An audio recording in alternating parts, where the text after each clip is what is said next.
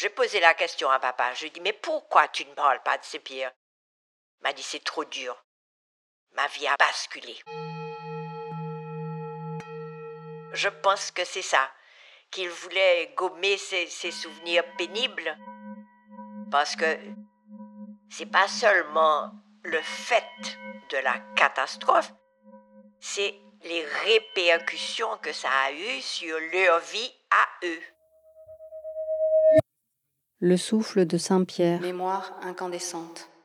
Une série de podcasts de Fabienne Pellage. Les portraits singuliers.